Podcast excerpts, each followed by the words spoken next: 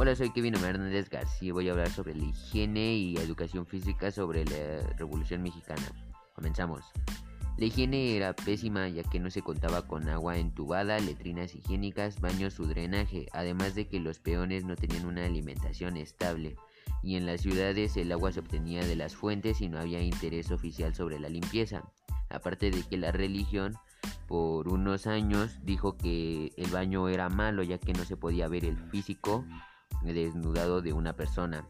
Ahora, sobre la educación física, solo se contaba con gimnasia de estilo sueco y la creación de escuelas de esgrima, gimnasia, lucha libre, entre otros. Pero las mujeres no podían hacerlo, después de unos años lo pudieron hacer. Todo esto por una mala eh, vista de la mujer o de que usara solamente faldas y no podía hacer ningún deporte.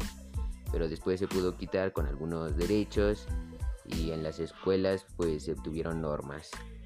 Aparte los niños pues podían jugar fútbol en algunos campos que tenían y durante esta época de 1900 a 1915 el, deporte mexicano evolucionó un poco ya que mucha gente extranjera eh, no tenía dónde hacer sus, sus deportes y pues por eso hicieron algunas escuelas y campos de entrenamiento.